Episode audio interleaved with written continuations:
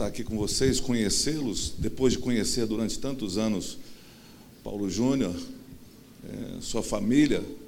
É muito legal estar aqui com vocês nesse tempo que a gente tem para tirar aqui. Eu estou fazendo um roteiro é, desde quinta-feira passada, porque Núbia fez aniversário, eu não vou falar a idade de maneira alguma, na sexta-feira e celebramos Uberlândia, onde eu tenho parentes também, e viemos para cá para um tempo por aqui, nessas, nessa região tão maravilhosa. Eu sou, eu sou filho de goiano, meu pai é da região de Jataí, com toda a minha família. E então, uma tia, a avó, que hoje está com 93 anos, vive lá no Rio de Janeiro, ela foi a pioneira para encaminhar a família para lá. Foi pioneira, corajosa, ou estava fugindo de alguma coisa. E, e foi para lá, e depois meu pai foi também encontrou-se com, com minha mãe ali na divisa do Rio de Janeiro com Minas Gerais. Minha mãe é mineira e acabou que eu nasci no, no Rio de Janeiro mesmo, com esse jeito todo carioca que eu tenho, que você está percebendo, né?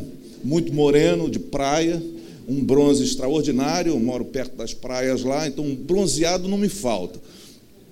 E sou casado com Nubia, vou fazer 30 anos. Nós temos dois filhos, o Daniel, que tem 25 anos de idade, está concluindo uh, o curso de Direito, é casado com a Tamires e me deu a, uma das alegrias maiores que eu tenho nos últimos anos, que é a minha netinha Luísa, que tem um ano e cinco meses. E depois, talvez, se você quiser ver a glória de Deus, eu mostro uma foto dela para você, porque a Luísa é um espetáculo, é uma, uma, coisa fabulosa. E quando eu, eu posso estar pregando na igreja, quando ela estende o braço para mim e fala assim: Bubu, Bubu, eu paro tudo.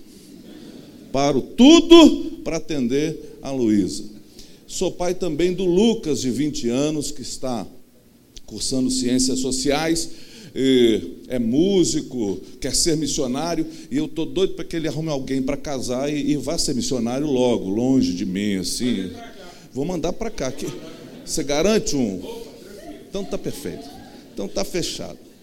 Fechado. Uma coisa. Hein? Não. Volta da África para cá. Ah, então tá ótimo, tá ótimo, não tem problema não. E também temos lá os nossos animais domésticos, mas esse, depois eu falo disso outro, outra hora. Uh, então trago um abraço da comunidade cristã Novo Dia, é a igreja que eu pastoreio há 17 anos. Eu sou, sou pastor, vamos fazer 30 anos, mas há 17 anos a gente começou essa comunidade lá em Jacarepaguá, que é um dos bairros da zona oeste da cidade do Rio de Janeiro.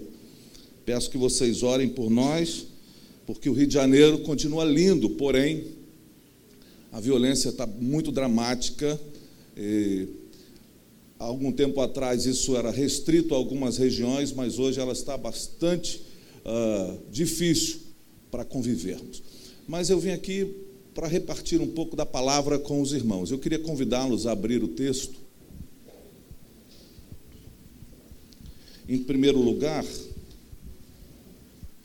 no Evangelho de Mateus, no capítulo 28, a última frase do versículo 20, que é sem dúvida nenhuma, para mim, pelo menos, uma das maiores convicções que precisamos ter na nossa jornada. Jesus disse o seguinte: E eu estarei com vocês sempre até o fim dos tempos. Essa, para mim, é uma das maiores convicções que alguém precisa ter na vida. A presença do Senhor Jesus conosco todos os dias, independente das circunstâncias, independente das coisas que estão acontecendo conosco. Mas o problema é que muitas vezes a consciência que temos da presença de Jesus, ela se torna tão somente intelectual, ela é a consciência intelectual de que de fato o que Jesus diz é verdade, então ele deve estar conosco todos os dias da nossa jornada. Todavia, pode ser que eu me engane, mas lá no Rio de Janeiro a gente fez uma avaliação e isso é uma, uma verdade. Existem momentos na nossa vida, eu não sei aqui, mas existem momentos que parece que ele não está conosco. Você pode confirmar isso na sua caminhada? Por mais que você saiba conscientemente que Ele está com você, você tenha consciência de que a palavra de Jesus é a verdade, você tenha consciência de que ele diz é realidade, todavia, em alguns momentos, parece que nós estamos sozinhos. Não é verdade que estamos, mas a gente perde a, perde a capacidade perceptiva de percebê-lo conosco na nossa jornada, na nossa caminhada. E por que isso acontece com a gente? Quais são as circunstâncias da vida que nos roubam a capacidade da percepção da presença? O que tem nos roubado essa capacidade? E aí eu quero com vocês pensar num dos textos para mim que são muito interessantes, que estão registrados por Lucas, capítulo 24, a partir do versículo 13. Lucas narra um episódio muito interessante e muito curioso. Era o dia da ressurreição de Jesus. Jesus já havia ressuscitado, portanto, um dos dias mais importantes da cristandade, da história da cristandade. Jesus está vivo completamente, caminhando já entre as pessoas e manifestando-se às pessoas. Todavia, neste dia, dois discípulos dele estão voltando para a sua origem, voltando para a sua casa, de alguma maneira desistindo daquela caminhada de discipulado. Essa história nós conhecemos como os discípulos no caminho de Emaús.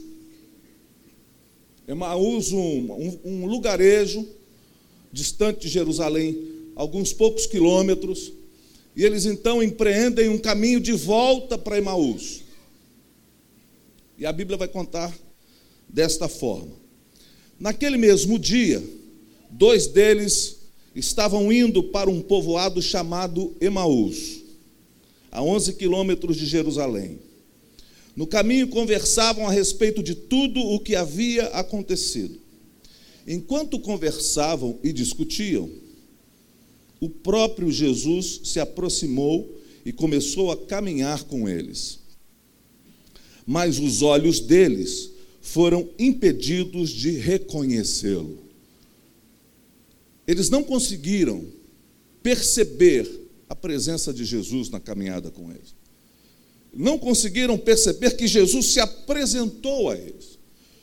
Não conseguiram perceber que o Cristo ressuscitado, aquele que havia ensinado, que estava com eles, que havia andado com eles, agora aparece para eles. Está andando na jornada da desistência deles.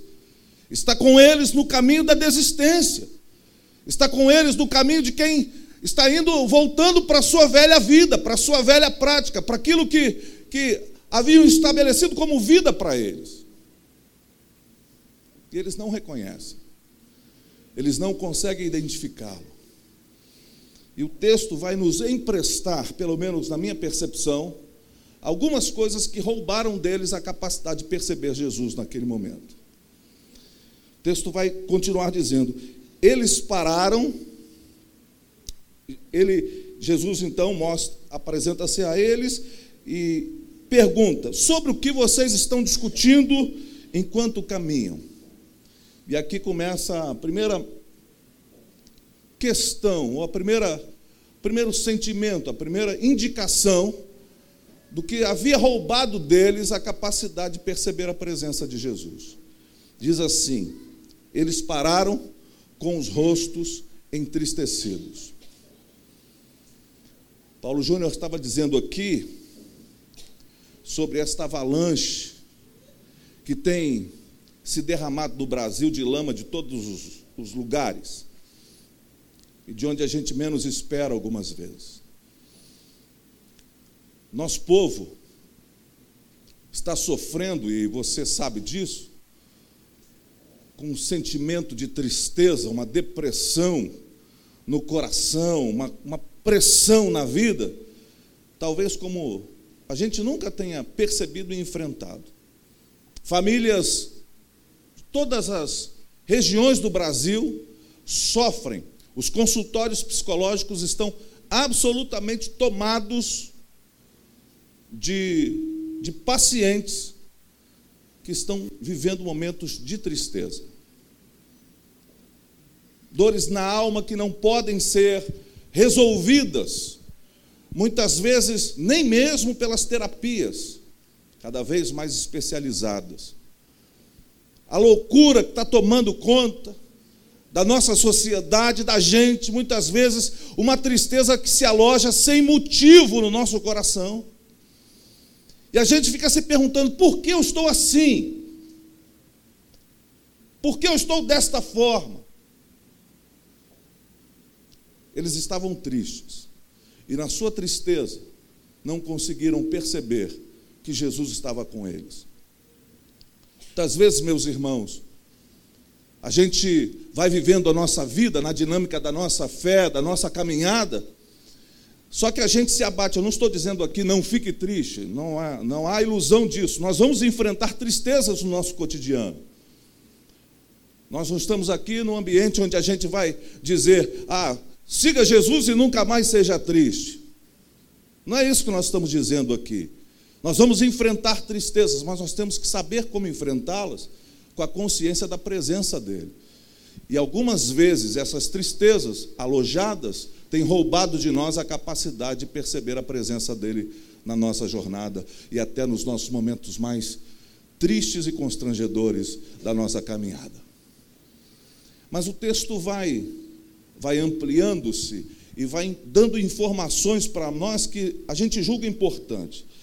Então, um deles, chamado Cleopas, perguntou-lhe: Você é o único visitante em Jerusalém que não sabe das coisas que ali aconteceram nestes dias? E ele então pergunta: Que coisas? O que aconteceu com Jesus de Nazaré? Responderam eles. Ele era um profeta, poderoso em palavras e em obras diante de Deus e de todo o povo os chefes dos sacerdotes e as nossas autoridades o entregaram para ser condenado à morte e o crucificaram. E nós esperávamos que era ele que ia trazer a redenção a Israel. Ou seja, eles seguiram a Jesus, ouviram de Jesus, mas criaram uma expectativa equivocada acerca de Jesus, acerca daquilo que de fato aconteceria na cabeça de um, de um judeu naquele momento, o Messias que eles esperavam era um Messias que libertaria-os da, da imposição do Império Romano. Eles esperavam um Messias que tirasse do peso dos ombros dele o império e que os liderasse para viver um novo tempo de liberdade. Eles nutriram no coração uma expectativa só que Jesus veio ao longo de sua jornada, dos três anos que ele veio falando com eles, explicando sobre o reino que não seria o reino deste mundo. Mas a ansiedade, o desejo era tão grande que quando se falava no Messias para aquele povo, eles já esperavam a libertação do império. Eles queriam isso. E muitas vezes, meus irmãos, o que nos faz perder a perspectiva da presença é que nós também nutrimos nosso coração com expectativas equivocadas acerca de Jesus. Nós nutrimos no nosso coração alguns desejos que o Senhor realiza na nossa vida que Ele nunca prometeu realizar. A gente realiza ou, ou constrói no coração da gente, na, na, na esperança da gente, na alma da gente, uma expectativa de alguma coisa que Ele nunca prometeu fazer e nem dar para nós. E a gente acaba se frustrando. E quando a gente se frustra, porque a frustração é filha das expectativas, quando a gente se frustra, a gente não consegue perceber a presença de Jesus conosco. Estamos frustrados. Casamos, esperávamos que o nosso casamento fosse uma coisa extraordinária, mas há frustrações no meio da, da caminhada.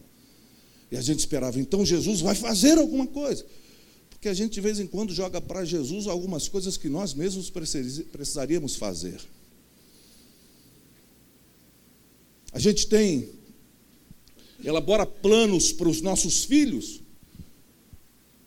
Na maior parte das vezes, somos frustrados nos planos que fazemos. E a gente então fica frustrado. E quando a gente está frustrado, a gente tem dificuldade de perceber a presença dele conosco.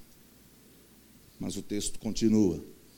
E ele vai dizer: Hoje é o terceiro dia desde que tudo isso aconteceu. E ele dá mais uma informação. Preste atenção na informação que eles já tinham naquele momento. Algumas das mulheres entre nós nos deram um susto hoje. Foram de manhã bem cedo ao sepulcro e não acharam o corpo dele. Voltaram e nos contaram ter tido uma visão de anjos que disseram que ele está vivo. Alguns dos nossos companheiros foram ao sepulcro e encontraram tudo exatamente como as mulheres tinham dito, mas não o viram. Eles já tinham recebido a notícia da ressurreição.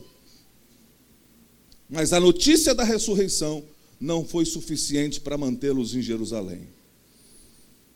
A notícia da ressurreição não foi suficiente para mantê-los juntos aos irmãos que estão ali. Porque eles deixaram que a descrença estivesse nascendo ou brotando no coração deles eles começaram a não acreditar que aquilo era verdade.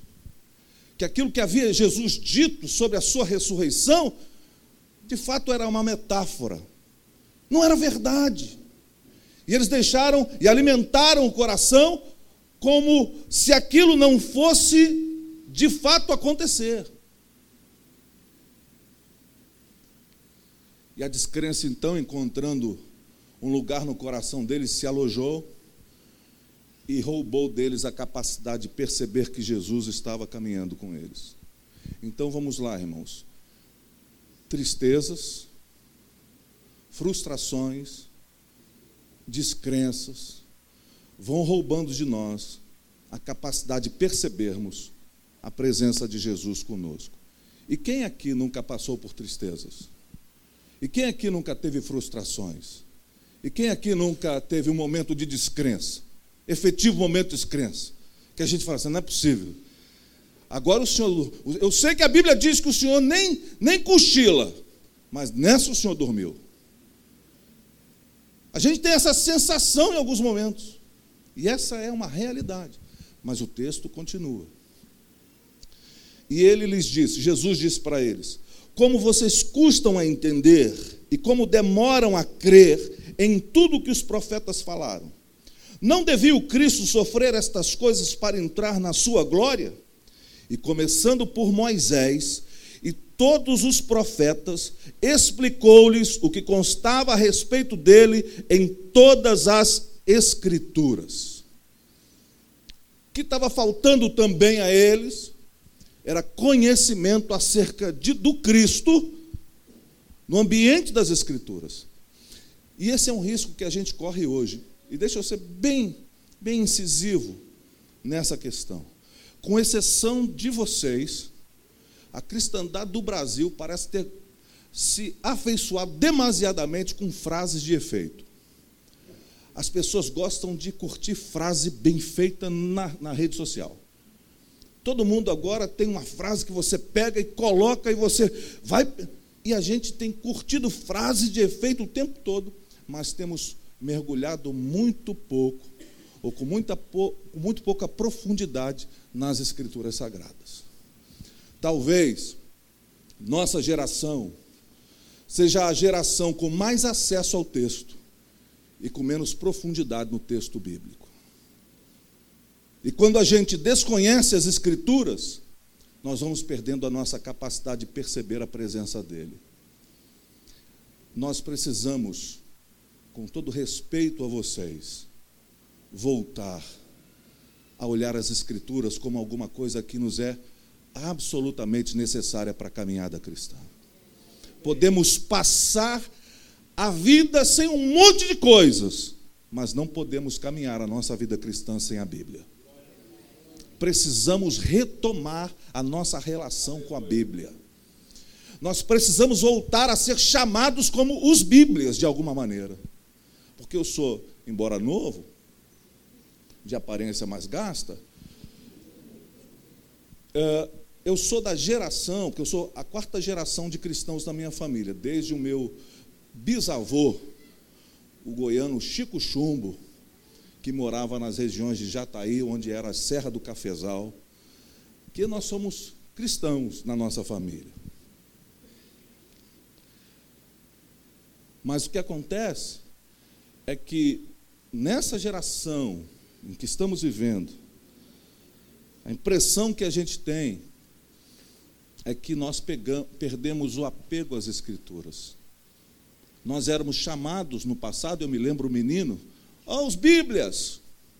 Talvez, não sei se tem alguém aqui dessa geração, desse tempo, você era também chamado de Bíblia. Olha a Bíblia aí.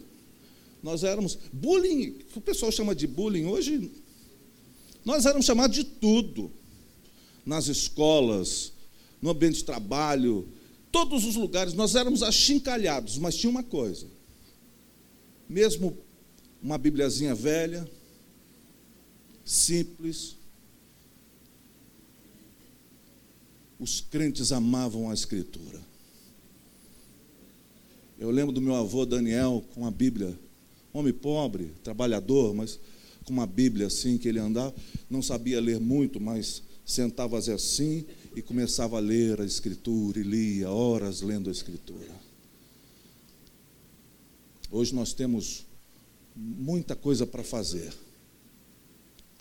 Nós temos muitos textos para responder nas redes sociais.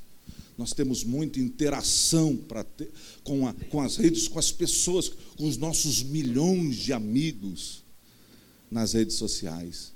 Mas temos muito pouco apego à, à palavra de Deus. É claro que isso é lá no Rio de Janeiro. Aqui é tranquilo, tudo resolvido. Mas o desconhecimento das Escrituras nos dias de hoje é assustador. E a maneira com que se aborda a Escritura, vou te contar uma história que está no meu no livro Sorrir, Chorar e Pensar. Certa ocasião, estava lá na minha sogra, antes dela ser minha sogra efetivamente, nós não havíamos casado ainda, Paulo Júnior. E tinha uma moça trabalhando lá. E nas conversas ela disse: ah, Eu tenho muitos filhos.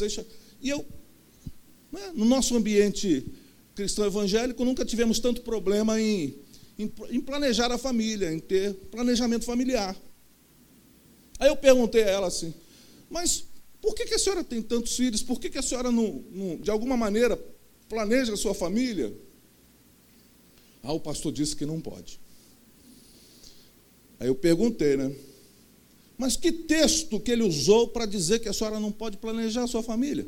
Aí ele disse lá: deixar e vir as criancinhas. Vocês estão pensando que é piada, mas isso aconteceu comigo. É. Isso aconteceu comigo. Mas o que é isso? Senão o desconhecimento das Escrituras. O que é isso senão a gente carregar a Bíblia, seja no celular, seja em algum lugar, mas não mergulhar nas páginas dessa Escritura para percebermos a presença do Cristo em toda a trajetória da vida, inclusive da nossa vida eu posso dizer para vocês com toda certeza, eu tenho algumas questões e algumas dúvidas na minha vida, mas eu tenho uma convicção perene: Ele está comigo. E Ele está com você também. Você pode estar vivendo um momento de tristeza, você pode estar vivendo um momento de angústia, de uma expectativa não alcançada ou de uma frustração. Você pode estar vivendo um momento de descrença, uma descrença no meio dos crentes. Se descrença estava no coração do discípulo, por que não aqui? Mas uma coisa eu posso te afirmar: você crendo ou não, Ele está com você.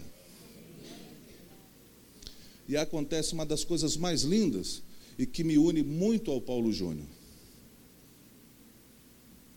Jesus, então, eles se aproximaram do povoado para o qual estavam indo. Jesus fez como quem ia mais adiante. Mas eles insistiram muito com ele Fique conosco, pois a noite já vem, o dia já está quase findando. Então eles entraram para estar juntos. E eles se reuniram à borda de uma mesa. Por isso a identificação, né? A mesa é um lugar de muitas revelações. Eu acho que a Bíblia tem muito mais mandamento para a gente comer do que para jejuar. É claro que jejum também é uma coisa importante da, da disciplina espiritual, mas comer é alguma coisa maravilhosa que revela os, as, as coisas mais singelas do encontro de gente na mesa. É lindo, é lindo quando a gente está na mesa e a gente pode se encontrar de fato, não só com a comida, mas com quem está com a gente. E Jesus então sentou com eles. E ele veio falando, falando, falando, falando com eles, mas nada adiantou. Mas quando Jesus pega o pão e parte o pão, os olhos deles são abertos.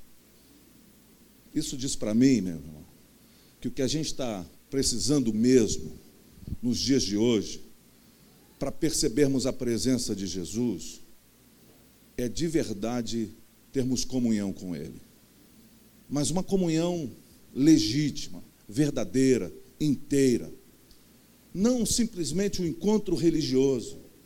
Não simplesmente as nossas questões que nos levam para o ambiente congregacional dos domingos pela manhã ou dos dias que a gente pode, mas uma relação de profunda intimidade que mude a nossa percepção e a nossa perspectiva acerca dele. Sabe, existem coisas que vão se alojando na nossa alma como sendo, como sendo naturais, e a gente vai admitindo que aquilo é tudo muito natural e aquilo daquele jeito mesmo. Há um salmo na Bíblia, o 73, que foi escrito por um cara chamado Asaf. Asaf era o, era o chefe lá dos sacerdotes, era o cara que responsável pelo culto. Mas nesse salmo ele começa a dizer que ele está profundamente triste, ele está com inveja das pessoas, ele está adoecido, ele está sem entender a relação dele com Deus. Ele chega a dizer: ah, parece que foi em vão, foi inútil me manter puro. Parece que não adiantou nada essa minha vida que eu tenho levado. Até que no versículo 17, a Escritura vai revelar o seguinte: até que eu entrei no santuário de Deus. Só que Asaf, todo dia entrava no santuário, porque esse era, o esse era o trabalho dele. Mas naquele dia, ele entrou de maneira diferente. Talvez você tenha vindo aqui, ou vem vindo aqui, muitos dias, mas o que eu estou falando para você é mais do que vir aqui, é entrar na presença dEle. É estar na presença dEle, é comungar da presença dEle, é viver a partir da presença dEle, é ter a convicção de que a presença dEle é mais importante na nossa jornada do que qualquer outra coisa para a gente. A presença de Jesus, a comunhão com Ele, a relação com Ele é mais importante que qualquer coisa que a gente possa alcançar na vida toda. A gente pode construir muitas coisas, mas se a gente não estabelecer uma comunhão e uma profundidade relacional com Ele, tudo isso não terá sentido. Porque o que dá sentido para a nossa vida, de verdade, esta relação profunda com o Senhor. Essa relação visceral com o Senhor. Imediatamente após essa revelação, esse pão partido, os olhos dele se abrem. Era ele. Ele estava conosco. Ele estava no caminho. Imediatamente. A Bíblia diz imediatamente. Lembram-se que eles, eles disseram para Jesus, quando não sabiam que era Jesus, eles disseram para Jesus: Fica com a gente, já está tarde da noite. Os caminhos daquela época não eram caminhos para serem trilhados à noite. Havia muitos assaltos, dificuldades, perigos. Por isso eles chamaram Jesus para ficar com eles. Mas a Bíblia diz que imediatamente após a comunhão, a revelação, seus olhos serem abertos, o embaçamento ter sido suplantado por uma visão efetiva, eles se levantaram e saíram correndo e voltaram para Jerusalém à noite. Aquilo que os amedrontava deixou de amedrontar. A tristeza que roubava a capacidade de perceber perdeu o sentido. As frustrações perderam o sentido. A descrença acabou ali agora, naquele momento. Só por causa da presença e da revelação dele para o coração daqueles homens. Eles voltam correndo para Jerusalém e lá eles se encontram com os irmãos. E há uma conversa entre os irmãos. Os irmãos estão dizendo: Olha, alguém disse que Pedro apareceu e ele disse que ele está, de fato, Jesus está vivo e apareceu para ele. E aí eles disseram: Ele está vivo mesmo, porque ele apareceu para nós no caminho da nossa desistência, no caminho que a gente fazia para ir embora, para abandonar tudo, para parar tudo, para desistir de tudo que a gente estava fazendo, para entregar o nosso coração à descrença, para nunca mais crer na possibilidade da relação de Deus com a gente. O caminho que a gente estava indo embora para abandonar, ele apareceu para nós nesse caminho. Porque Jesus, o Senhor que cremos nesta casa aqui, não desiste da gente porque a gente desiste dele. Ele vai com a gente, ele anda com a gente, ele busca a gente.